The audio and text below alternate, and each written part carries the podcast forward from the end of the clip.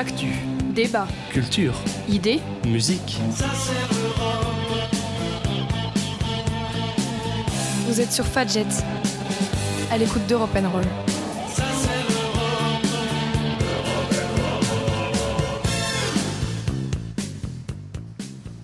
Bonjour à toutes et à tous, vous êtes bien sur Fadjet 94.2 à l'écoute de Roll qui est en studio enfin aujourd'hui. Alors autour de moi aujourd'hui, il y a d'abord Manon. Bonjour. Et Yacine. Bonjour. Et en deuxième partie de l'émission, nous serons rejoints par Jean. Et pour cette première émission en studio depuis longtemps, nous allons parler des pays de l'Est, de l'Europe évidemment. Récemment, vous avez sans doute entendu parler des Biélorusses qui contestent l'élection de leur président.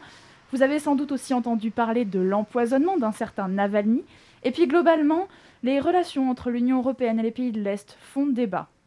Europe Roll est bien sûr là pour vous éclairer sur ces thèmes. En première partie, Manon va nous faire le portrait de Svetlana Svitalnovskaya. et Marie voulait nous parler de l'affaire d'empoisonnement qui fait tâche en Russie, mais c'est malheureusement elle est confinée. Donc c'est Yacine qui va nous faire le plaisir de lire sa chronique. Donc on commence d'abord avec le portrait de Manon. On t'écoute. Le 24 septembre, le Conseil de l'UE a déclaré ne pas reconnaître l'inauguration de Loukachenko, le président sortant de Biélorussie. L'UE a clairement exprimé un soutien au peuple biélorusse. Elle a effectivement souligné le courage et le caractère pacifique des manifestations. Ces manifestations, qui se déroulent dans les rues de Minsk depuis près de deux mois maintenant, ont conduit à une inauguration menée en secret. En effet, le 9 août, les résultats tombaient, nommant Loukachenko vainqueur à plus de 80%.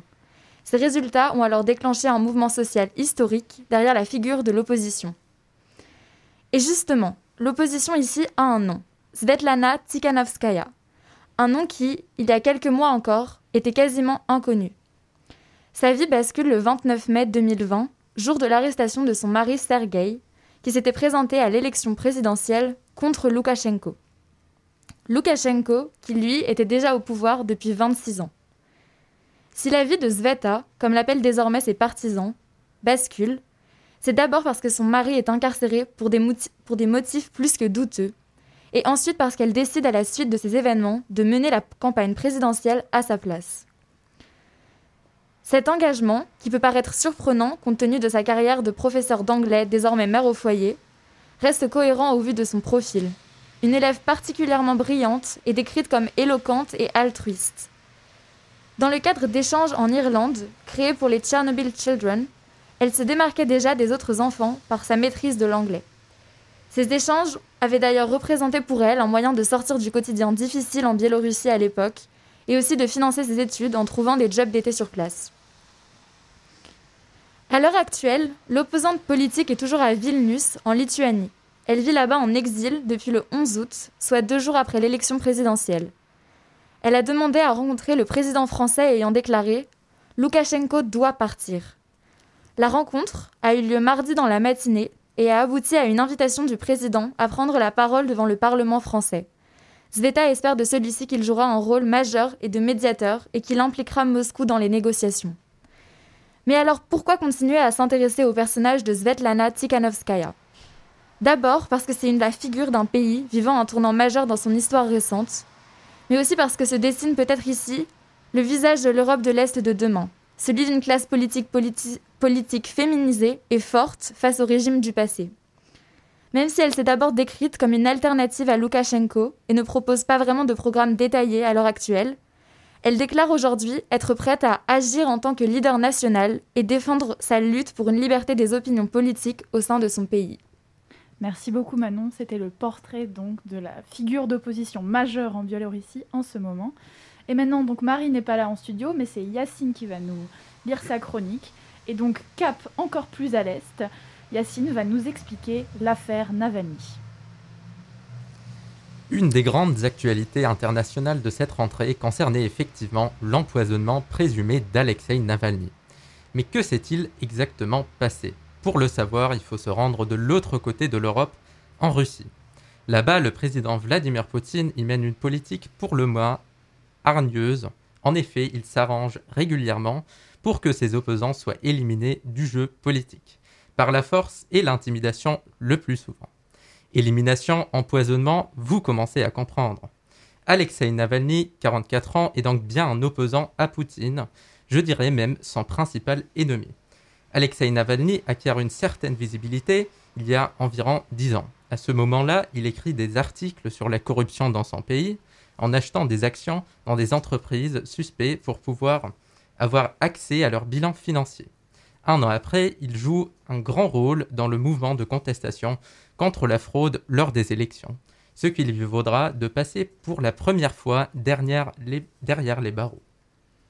En 2013, Navalny se présente aux élections municipales de Moscou en tant qu'opposant au parti de Poutine et atteint la deuxième place. Ce quasi-succès sera d'ailleurs le seul puisqu'il sera ensuite interdit de se présenter à des élections. Il a poursuivi son engagement anticorruption jusqu'à cet été, plus précisément jusqu'au 20 août 2020. Ce matin-là, Navalny est à l'aéroport de Tomsk, en Sibérie. Il s'apprête à prendre l'avion pour Moscou, mais a le temps de prendre un thé dans un café de l'aéroport. Une fois dans les airs, il se retrouve en proie à des convulsions et à une gêne respiratoire intense. L'avion atterrit en urgence et ce militant est transporté à l'hôpital. Sur place, les médecins toxicologues affirment qu'aucune substance susceptible d'empoisonner n'a été retrouvée dans son organisme. Deux jours plus tard, alors qu'il n'a toujours pas repris connaissance, il est transporté à l'hôpital de la Charité à Berlin. Les médecins allemands confirment les craintes de la famille de Navalny, posséderait la preuve sans équivoque que le journaliste a bien été empoisonné. Le 8 septembre dernier, Alexei Navalny sort du coma et s'exprime sur son compte Instagram. Il est maintenant capable de respirer seul et est même sorti de l'hôpital il y a une semaine environ. D'après sa porte-parole, il rentrera en Russie dès qu'il le pourra pour continuer ses activités. Comme vous l'aurez compris, Alexei Navalny a fait de la lutte contre la corruption son cheval de bataille. Cependant, nous noterons pour finir quelques points sur lesquels sa position est moins claire. Il est par exemple difficile de statuer sur sa qualification ou non de nationaliste. En effet, l'année de sa candidature aux élections municipales, il participe à une manifestation lors de laquelle sont scandés des slogans anti-migrants. Il existe enfin sur YouTube une vidéo présentant Navalny comparant les rebelles tchétchènes à des cafards. Malgré ces quelques zones obscures des engagements d'Alexei Navalny, celui-ci reste tout de même la figure d'opposition à Vladimir Poutine en Russie. Beaucoup d'opposants au régime ont en effet fui la Russie pour pouvoir s'exprimer librement et éviter des situations telles que celles que vient de vivre Navalny. Merci Yacine pour cette chronique. Donc là, on parle beaucoup d'opposition dans cette première partie euh, à European Roll, mais on va bientôt atténuer tout ça avec notre deuxième partie. Donc on va parler politique de voisinage, relations avec la Russie, etc. Mais d'abord, on va d'abord faire notre première pause musicale avec une musique choisie par Ella. La prochaine musique, donc, c'est une reprise pop par Alina Baba, qui est une chanteuse de la jeune génération serbe. C'est une chanson à la base de Maria Tanas, icône roumaine du Bucarest des années 30. Donc cette première chanson s'appelle Lunka Lunka.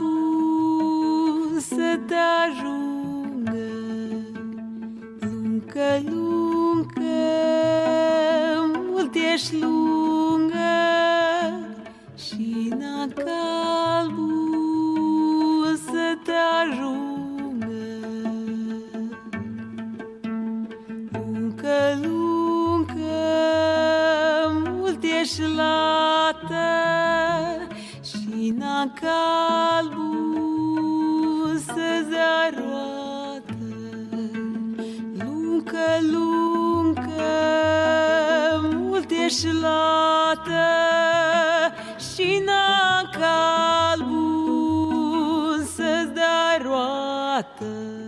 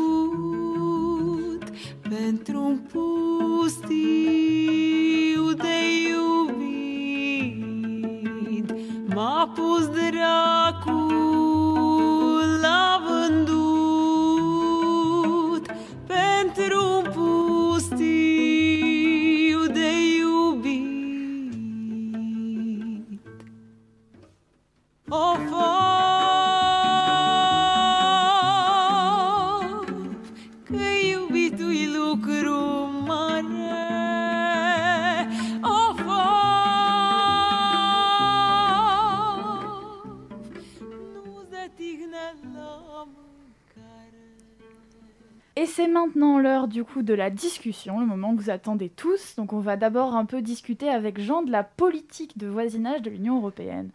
Donc d'abord, euh, qu'est-ce que c'est que cette politique de voisinage? Alors Marion, la politique européenne de voisinage, euh, c'est une politique donc, qui a, a été lancée au milieu des années 2000 et qui vise à renforcer la coopération entre l'Union européenne d'une part et euh, les États euh, mitoyens de l'UE d'autre part. Oui, avec ses voisins. Exactement. Donc cette politique se décline en deux volets. D'abord, d'une part, euh, la politique, euh, le partenariat avec les pays de l'Est, les anciens pays du bloc de l'Est, ou qui font aujourd'hui partie de la CEI, de la communauté des États indépendants. Cette politique a un nom, c'est le partenariat oriental. Et d'autre part, avec euh, les pays qui, se situent sur le pourtour du bassin méditerranéen, Oui, c'est l'alliance MENA, c'est ça, je crois l'Union pour la Méditerranée. D'accord, ok, soit. Voilà, donc cette Union pour la Méditerranée rassemble des États tels que la Syrie, l'Égypte, la. Libye, la Tunisie, l'Algérie le Maroc. Alors, euh, de 2014 à 2020, un budget de 15,4 milliards d'euros a été consacré à cette politique. Et seulement sur l'année 2016, deux- on parle de 2,3 milliards d'euros. Exactement. de- de- de- d'euros, pardon. Tout à fait, donc c'est une somme assez conséquente. Et on pourrait se dire, qu'est-ce qu'ils font avec tant d'argent? En fait, l'Union euh, apporte une stabilité, veut qu'en fait ses voisins soient stables économiquement, au niveau de la sécurité, etc. Donc elle, a- elle intervient dans plusieurs domaines. Exactement. Il y a plusieurs objectifs qui s'inscrivent dans cette politique. À la fois euh, la stabilité des pays, la démocratisation des régimes, l'émancipation, donc euh, on favorise les droits de l'homme, l'émancipation des femmes, des minorités. Il y a également un aspect énergétique et écologique. Et, euh, et puis bien sûr le volet économique, donc euh, créer les conditions propices à des échanges économiques vertueux entre les deux parties. Toutefois, je pense qu'on peut, après 15 ans, de politique de voisinage. dresser un premier bilan. Et alors? Bah, pour tout vous dire, euh, il n'est pas glorieux, parce que d'une part, pour l'UPM, l'Union pour la Méditerranée, on s'est rendu compte euh, qu'avec les printemps arabes, euh, le- le- les exigences de démocratie et de stabilité requises n'ont pas été atteintes. Oui, parce que l'Union aussi, elle soutient enfin, toutes les valeurs de l'UE dans ces pays-là, donc l'état de droit, etc. C'est-à-dire que, comme je l'ai dit, aujourd'hui, des États comme l'Égypte ou la Libye font partie de cette politique européenne de voisinage. C'est pour le moins, c'est pas des pays euh, très démocratiques ni très stables. La Libye, c'est un chaos absolu, et l'Égypte euh, est présidée par euh, le président Al-Sisi, qui n'est pas un grand démocrate. Ça, Oui. c'est moins qu'on puisse dire.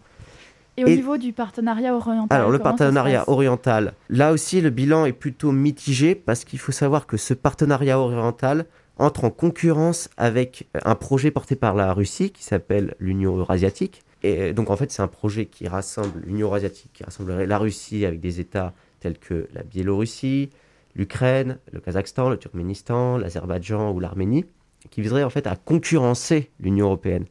Mais euh, du coup, ce partenariat oriental, d'une certaine façon, ne fait pas l'affaire des Russes, Oui. qui voient en fait l'Union européenne empiéter sur leur, sur leur euh, précaré. Et du coup, il y, a il y a des tensions et on reviendra euh, vers la fin de la discussion, plus particulièrement sur les tensions entre l'Union européenne et euh, la Russie.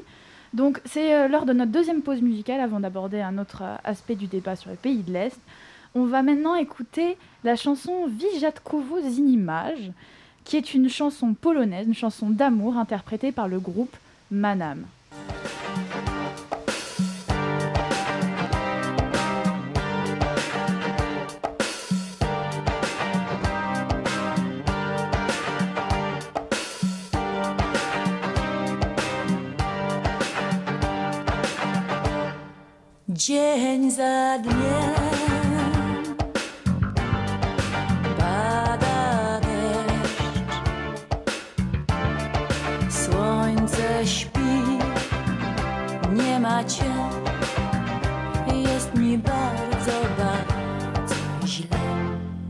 Zimny kraj,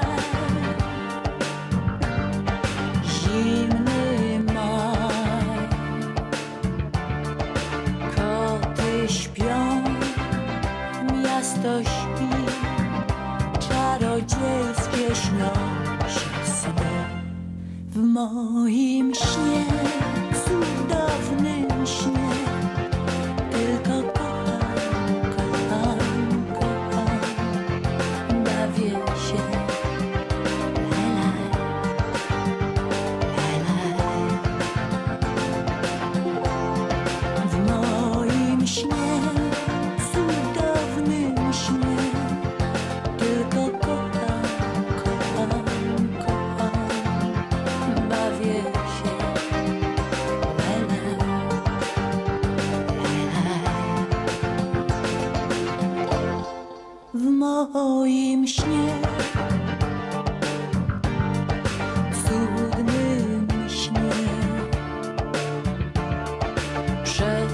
zieloność wolno płyniesz i do brzegu zbliżasz się.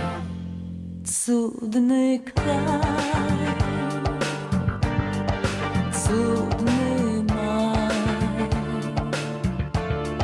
słońce mruży twoje oczy, gdy całujesz, pieścisz mnie.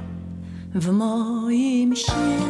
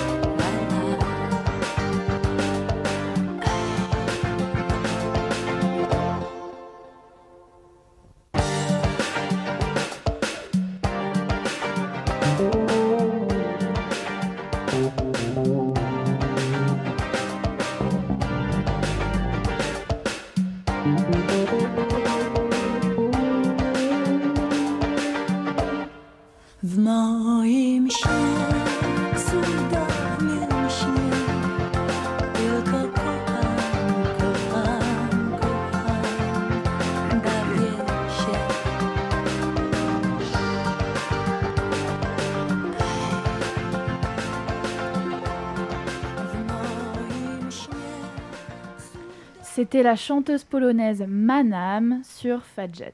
Vous êtes toujours à l'écoute d'Europe Roll et on va passer à notre deuxième partie du débat sur l'intégration des pays de l'Est dans l'UE. Et est-ce que Yacine, tu pourrais nous faire un petit historique? Comment ça se passe? Alors, effectivement, suite à l'effondrement de l'Union soviétique et du pacte de Varsovie, on a euh, la, première, le premier élargissement de l'Union européenne en 2004, euh, notamment les États Visegrad, la Pologne, la République tchèque, l'Hongrie et la Slovaquie ont euh, rejoint l'Union européenne en 2004. Et euh, c'était tout d'abord euh, un enjeu économique, puisque ces États qui étaient avant dans, une logique communiste, socialiste, basculaient maintenant dans une logique d'économie de, marché. Et pour l'Union européenne, c'est-à-dire pour les États qui, formaient déjà l'Union européenne, euh, c'était d'abord un élargissement euh, du, du marché. Et après, pour les États qui ont rejoint l'Union européenne, c'était euh, une nouvelle opportunité économique. On a notamment euh, le, le salaire moyen en Pologne, par, par exemple, qui a augmenté de 10 000 dollars de 2004 jusqu'à 2019, ce qui est quand même considérable. Annuel. Annu- euh, oui, annuel, exactement. D'accord.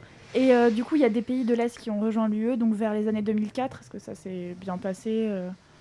Bah, au début, ça s'est très bien passé. Puis, euh, ce qu'on a, a vu, c'est que dans les dernières années, on avait quand même un certain euroscepticisme qui s'est installé dans ces pays, notamment de Visegrad, en Pologne, surtout en Hongrie avec Viktor Orban, qui ne respecte plus les, les notions d'état de droit et les règles de l'Union européenne, les valeurs fondamentales de l'Union européenne. Euh, ça pose effectivement un problème aussi pour la prise de décision. Et euh, il y a des intérêts euh, divergents. Oui, tout à fait. Après, je pense que même on peut, on peut, enfin, il faut le dire que l'élargissement, les élargissements de 2004 et 2007 ont, d'une certaine façon, entraîné des différences de compétitivité énormes entre les pays de l'Europe de l'Ouest et les pays de l'Europe de l'Est. Je pense que c'est cet élargissement qui a aussi entraîné une vague de délocalisation d'entreprises, d'usines qui se situaient auparavant dans les États de l'Ouest, notamment en France, vers les pays de- d'Europe de l'Est. Où la fiscalité était plus avantageuse Oui, tout à fait, le coût du travail. On- Grand exemple, 2017, l'usine Whirlpool à Amiens, qui a été délocalisée en Pologne. Donc le problème, c'est que euh, aujourd'hui, euh, on a une Union européenne de 27 États, mais qui comporte des disparités économiques énormes entre ces différentes zones géographiques, euh, qui est on, a une, on a une véritable scission aussi entre deux blocs de pays, ceux qu'on appelle du sud, un peu Club Med, et de l'Est, et les frugaux, les radins, entre guillemets, euh, les Oui. Pays-Bas, l'Allemagne. Bah. C'est-à-dire qu'il y a, si tu veux, il y a un antagonisme nord-sud, mais également un antagonisme est-ouest, notamment sur le plan des valeurs, l'état de droit, parce que ce sont des pays, notamment la Pologne, qui, euh, d'une certaine façon, euh, ont conservé une forte identité nationale, une forte culture nationale.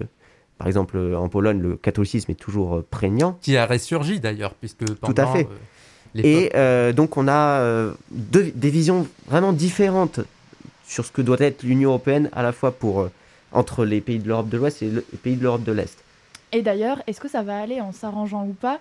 Donc récemment, en mars, l'Albanie et la Macédoine ont commencé une procédure d'adhésion à l'Union européenne. Et donc ça pose, ça pose des questions dans ce sens? Oui, tout à fait. Euh, il faut savoir que l'année dernière, le président Macron avait posé son veto pour la poursuite des négociations. Mais de il la- retiré. Exactement. En mars euh, 2020, donc pendant le confinement, l'Union européenne a annoncé la réouverture des négociations d'adhésion euh, de l'Albanie dans l'UE. Et, euh, et donc, euh, il semblerait que euh, le gouvernement français soit revenu sur sa décision. Pourquoi est-ce que le gouvernement français avait mis son veto? Parce qu'on s'est rendu compte que dans le cas de l'Albanie, euh, bien que ce pays soit considéré comme, un, comme sûr, Oui, du point de vue euh, des guerres et des, des tensions, stable. voilà, s'est rendu compte que c'était un pays qui, euh, qui a, Au niveau économique, il a du mal à suivre les standards, les autres standards européens. Donc on a déjà parlé de la disparité avec la Pologne, la Hongrie. Et par exemple, le revenu par habitant est de 6 084 dollars en Macédoine et de 5 254 dollars par habitant en Albanie. Et en fait, tout ça, c'est trois fois inférieur à celui des Polonais et des Hongrois, qui est déjà très inférieur à, à celui des, des Français ou des Allemands, par exemple. oui, et puis il faut ajouter qu'il y a une émigration massive. hein. Euh, il y a quelques années, il y avait environ, je crois, 3 500 000 Albanais Oui, qui habitaient dans leur pays. Aujourd'hui, ils sont moins de 3 millions. Oui il y a une véritable fuite des cerveaux d'Albanie. euh, L'Albanie est aujourd'hui le premier ou le deuxième pays d'origine des migrants euh, qui viennent en France. Mais après, euh, les, les faire rentrer dans l'UE, ça peut-être, ça les aiderait aussi économiquement, socialement, au niveau de l'état de droit, des valeurs. Mais par exemple, en ce moment, l'Union européenne est sur un gros dossier, entre guillemets, c'est la sécurité. Et donc, euh, comment contrôler ses frontières, etc. Et il y a la question qui se pose avec l'Albanie, c'est qu'il y a des montagnes très escarpées, la frontière avec la Grèce, et donc c'est une porte, euh, entre guillemets, pour l'immigration euh, assez peu contrôlable. Donc, ça pose euh, aussi des questions. Après, je pense que Yacine, tu, tu voudrais peut-être nous parler des enjeux géopolitiques, notamment avec le rôle de la Russie ou de la Chine, concernant la Bah, situation albanaise. exactement. Les enjeux euh, géopolitiques qui sont sur la table aujourd'hui sont énormes. On a euh, d'une part la Chine qui investit massivement, euh, notamment en, en Slovénie par exemple, avec le, le, le rachat du, du port. Et de, de l'autre côté, on a évidemment la Russie qui essaye de d'étendre sa, sphère de pouvoir à la Méditerranéenne. On voit ça en, Sy- en Syrie, mais notamment aussi, euh, il y a des, des, des atteintes à la souveraineté de, euh, de, de l'Albanie, de la Macédoine du Nord. La Russie essaye activement d'entraver effectivement les, euh, les, les- l'Union européenne Et la dans son procédure euh, Exactement, cette procédure d'adhésion euh, à l'Union européenne. Et sans oublier la Turquie, parce que l'Albanie est une ancienne euh, province ottomane. Exactement. Et euh, il y a une forte euh, communauté musulmane justement en Albanie. Donc euh, il ne faut pas oublier euh, ces, euh, ces données. D'accord, donc ce qui nous amène sur un autre point, c'est les relations entre l'UE et aussi la Russie, ce gros, ce gros bloc qui fait un peu peur. Euh, Jean, est-ce que tu voudrais nous en parler?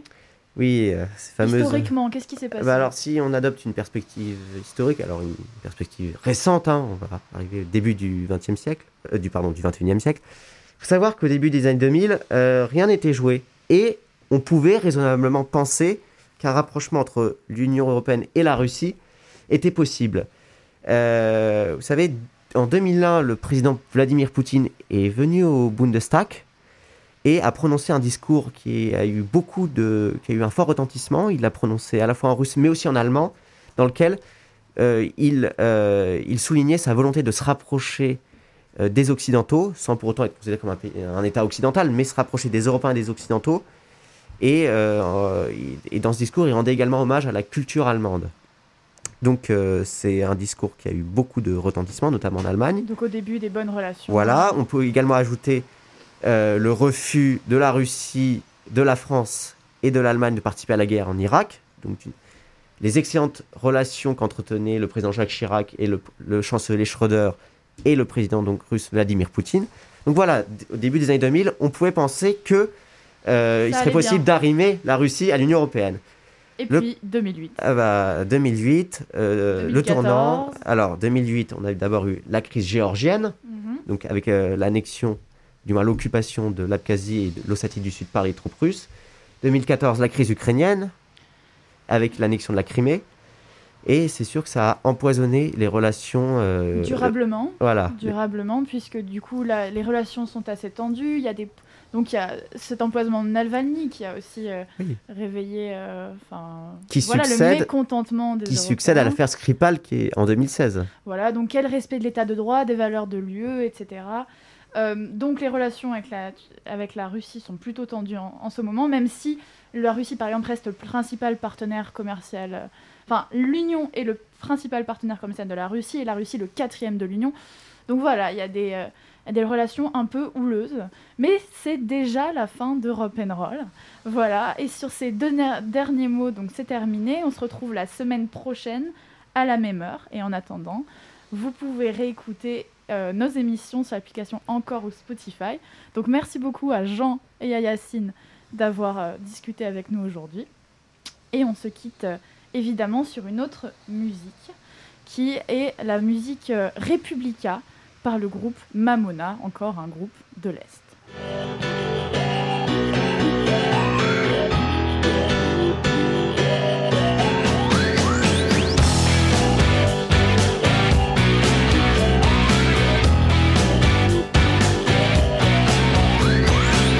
Napisałem dziś piosenkę, już jest nieźle, już jest pięknie, ale chcę, by było to wyłącznie dla mamony.